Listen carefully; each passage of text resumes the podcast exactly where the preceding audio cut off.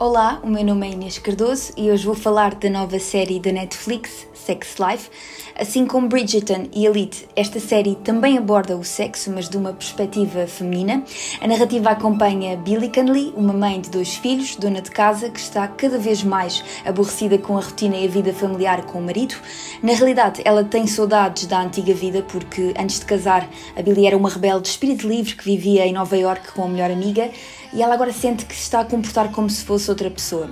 Para além disso, também sente saudades da vida sexual que tinha com um ex-namorado, o Brett, que nunca esqueceu e com quem teve as melhores experiências sexuais da sua vida.